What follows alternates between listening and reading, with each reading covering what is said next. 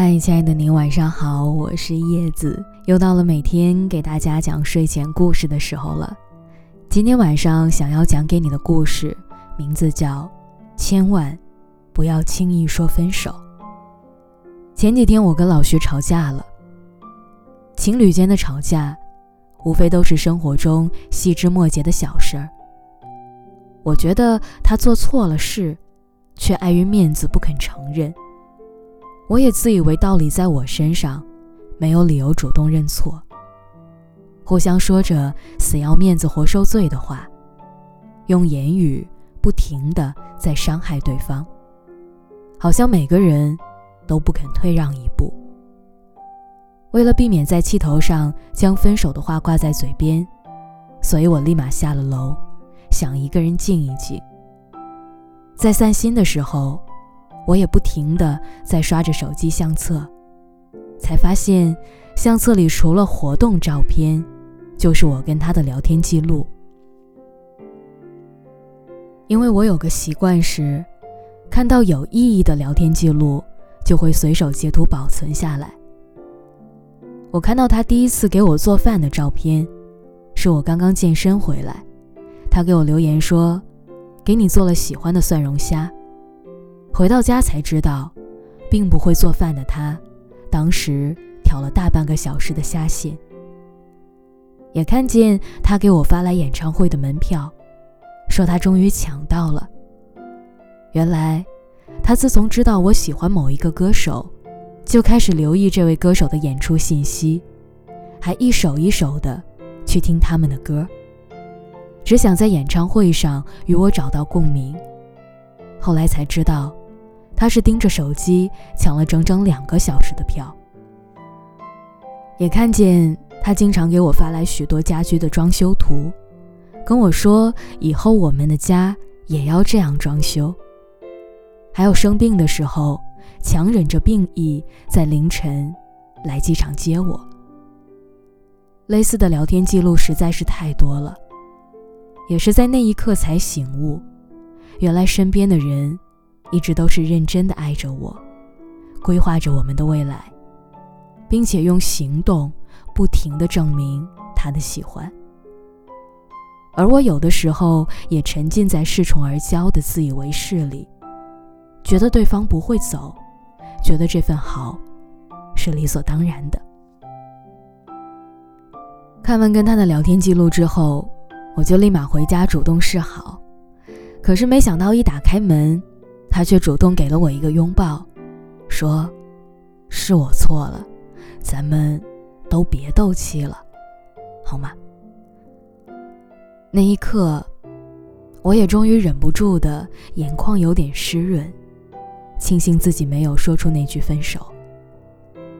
但更多的是，让我感觉到，愿意在冷战当中主动低头的我们，想必都是不愿分开的吧。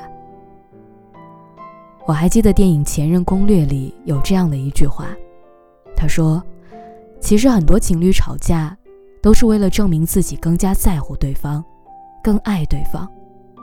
然而说出来的话，却往往变成了宣泄不满。对方越不想听什么，越说什么。原本想证明的是爱，却变成了被伤害。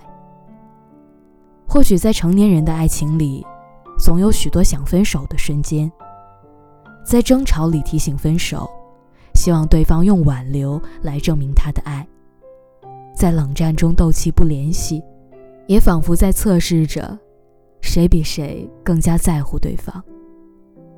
因为总是觉得对方不会走，所以总在试探对方的底线。就像在《前任三》里，林佳跟孟云吵架冷战。林佳以为孟云会像以前那样，说了分手之后主动要求和好。可是孟云，在多次被试探后，也装作不在乎的，想在这段争吵中较一把劲。他们从来都没有想过要离开对方，但感情就是这样，心凉了，再捂热就难了。生活还在继续。